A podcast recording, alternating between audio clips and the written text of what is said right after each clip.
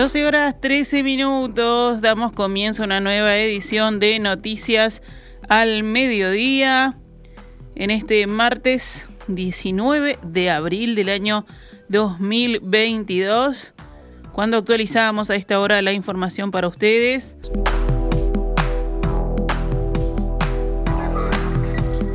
El presidente Luis Lacalle Pou anunció anoche un aumento del 3% en las remuneraciones de jubilados y pensionistas y de 2% en el salario de los funcionarios públicos, que entrará en vigor el primero de julio. Los dos incrementos se otorgarán a cuenta del próximo ajuste anual, según aclaró la calle Pou en conferencia de prensa. Señaló además que con este agregado a las jubilaciones, pensiones y salarios públicos se debería estar por encima de la evolución de la inflación. Entre los aumentos dados tanto a jubilaciones y pensiones como a los salarios públicos estamos por encima de un 9%. Lo que en principio, y subrayo, en principio en este mundo tan cambiante, estaría por encima de la inflación esperada anual. Nos parece que esta herramienta, reitero, es la que nos asegura poner plata más plata en los bolsillos de los uruguayos y así no, poder, así no perder poder adquisitivo. Esta mañana, en diálogo con En Perspectiva, Pablo Rosselli, economista y socio de Exante, señaló que las medidas tomadas ayer no van dirigidas a los hogares más pobres. Los pasivos y jubilados no lo son, dijo, pero siempre hay un dilema sobre el que hay que escoger. Las medidas tomadas ayer no van dirigidas a esos, a esos sectores. El, segundo pero es, eh, cuanto más expansiva termine siendo la respuesta de la política fiscal ante este problema, y bueno, más dificultades tendrá el Banco Central para bajar la inflación.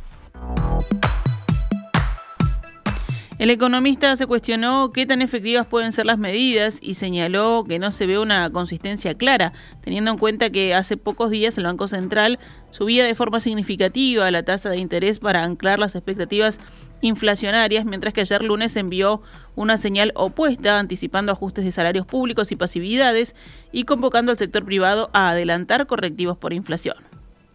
Aumentar los salarios, bajar la inflación, preservar niveles adecuados de competitividad y bueno, esa combinación de objetivos es, muy difícil de lograr. Por eso la insistencia en que finalmente hay dilemas y cuando hay dilemas, al final del día hay que escoger, digamos. Este, y, bueno, acá la, pregunta que, queda pendiente es cuánto, cuánto estamos escogiendo eh, afectar la competitividad o cuánto estamos escogiendo eh, eh, postergar, digamos, la, la baja de la baja de inflación. En la misma línea, Roseli señaló que hacer estos adelantos salariales y solicitar medidas similares a los privados puede generar una suba de costos en las empresas y perder competitividad. Lo que tenemos que tener claro es que las demandas de la población no son consistentes entre sí, digamos. Nosotros tenemos este, eh, personas y, grupos de la sociedad que están preocupados, por ejemplo, por la falta de competitividad que tenemos con Argentina. Bueno, eh, subir las tasas de interés, tener un tipo de cambio más bajo, no, no, no atiende esa preocupación. Subir los salarios eh, y, las posibilidades o, ajustarlos un poco más rápido para evitar una pérdida, digamos, ¿no? Acá estamos hablando de lo que cambia en el margen, no, no responde a la preocupación que tenemos con la, con la competitividad. Otra opinión, otra opinión de los analistas, Alfonso Capurro, socio de la consultora CPA Ferrer, indicó que esta señal también preocupa en el mediano plazo porque las expectativas de inflación van a mantenerse desancladas y altas. Para el economista Capurro, la determinación del gobierno atiende a dos tipos de equilibrios políticos. Por un lado, la presión que estaba recibiendo el Poder Ejecutivo para mantener a la coalición unida y por otro, una presión política para dar una respuesta a una inflación que viene erosionando los salarios y las jubilaciones. Anoche mismo se conocieron primeras reacciones desde patronales y sindicatos. El presidente de la Cámara de Industrias del Uruguay, Alfredo Antía, dijo hablando con el diario El País, en el medio del río se nos pide, por parte de la Presidencia de la República, un cambio de acción. Mientras nos piden cuidar los precios, por otro lado nos están solicitando que indexemos los salarios.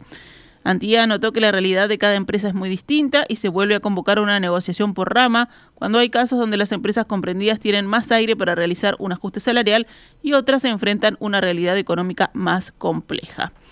Por su parte, José López, vicepresidente del PITCNT y secretario general de la Confederación de Organizaciones de Funcionarios del Estado, señaló que cuando hay alguna medida que intenta mejorar el poder adquisitivo, nunca hay que desperdiciarla y siempre es bienvenida pero apuntó que en la página web de Presidencia se plantea que es un adelanto del ajuste que se va a aplicar en enero. Por lo tanto, esto no es un incremento que se pueda tomar a cuenta de la pérdida salarial que hubo, sino que es un adelanto, afirmó el sindicalista. López desestimó la estimación del presidente en conferencia de prensa de que a lo largo del año habrá un 9% de aumento a los públicos, que más o menos va a mitigar la inflación que pueda cerrar este año. Llegó a esa cifra sumando el aumento de 7% en enero y el del 2% en julio. Según el sindicalista, no se puede hacer eso porque aquel 7% ni siquiera cubrió la inflación del año pasado, que fue de 8%. Entonces, lo que se está anunciando no hace a la realidad de lo que va a suceder cuando cierre el año. Eso fue lo que dijo el vicepresidente del PITCNT. Esta mañana el ministro de Trabajo Pablo Mieres apuntó a las críticas que puedan surgir a partir de los anuncios de anoche y dijo que esto no es tirar por la borda nada con respecto a los objetivos de la inflación. La voluntad de este gobierno es seguir empujando la inflación hacia abajo, insistió el secretario de Estado. La realidad es que uno tiene que equilibrar objetivos que están relacionados con la baja de la inflación y al mismo tiempo con la necesidad de que el trabajador y jubilado deje de perder poder adquisitivo. Respecto a los privados, dijo que la situación es bastante distinta porque el acuerdo de salarios en privados es entre partes, donde el gobierno participa pero no decide. Mieres señaló que el gobierno no es responsable de la situación inflacionaria actual, sino que es importada, mundial, y nace por las políticas anti-efectos del COVID de los países centrales y luego vino la guerra que terminó de complicar las cosas, aseguró el ministro. Nos vamos al panorama internacional. Rusia pidió hoy a todos los militares ucranianos que depongan las armas inmediatamente y lanzó un ultimátum a quienes defiendan la ciudad de Mariupol para que pongan fin a su insensata resistencia. No pongan a prueba la suerte, tomen la decisión correcta, la de poner fin a las operaciones militares y depongan las armas, dijo el Ministerio de Defensa ruso, dirigiéndose a las fuerzas ucranianas. Nos dirigimos a todos los militares del ejército ucraniano y a los mercenarios extranjeros.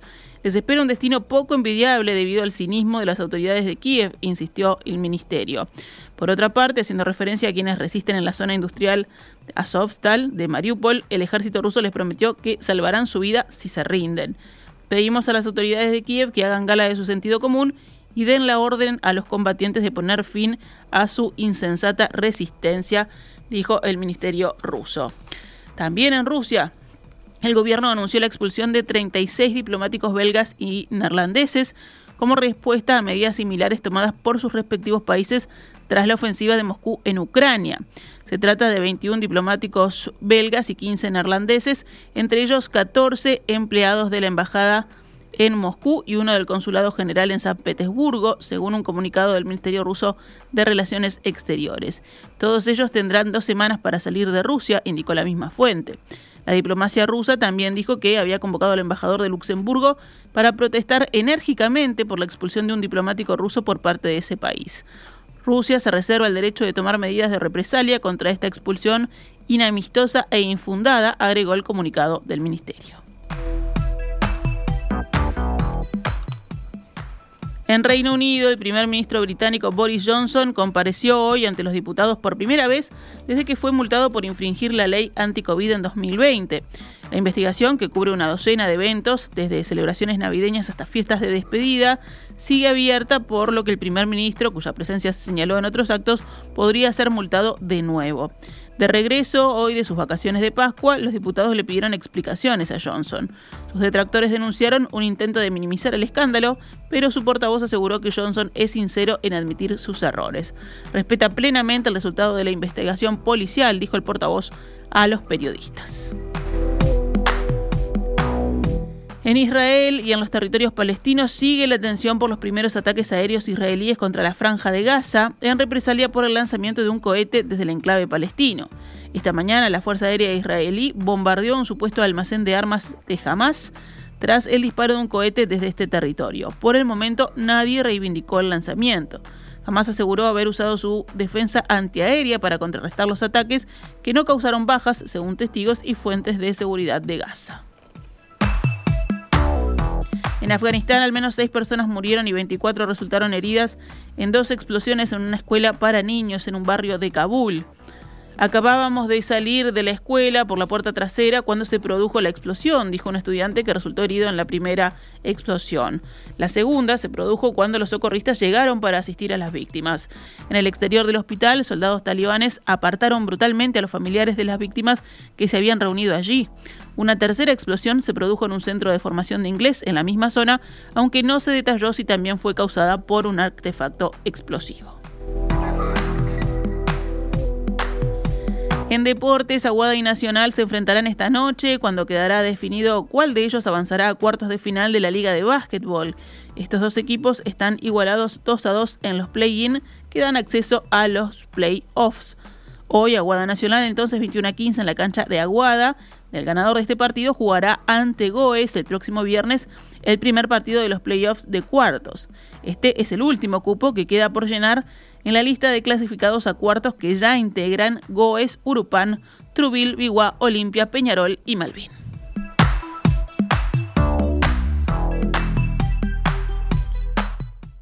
Esta es Radio Mundo, 1170 AM. ¡Viva la radio!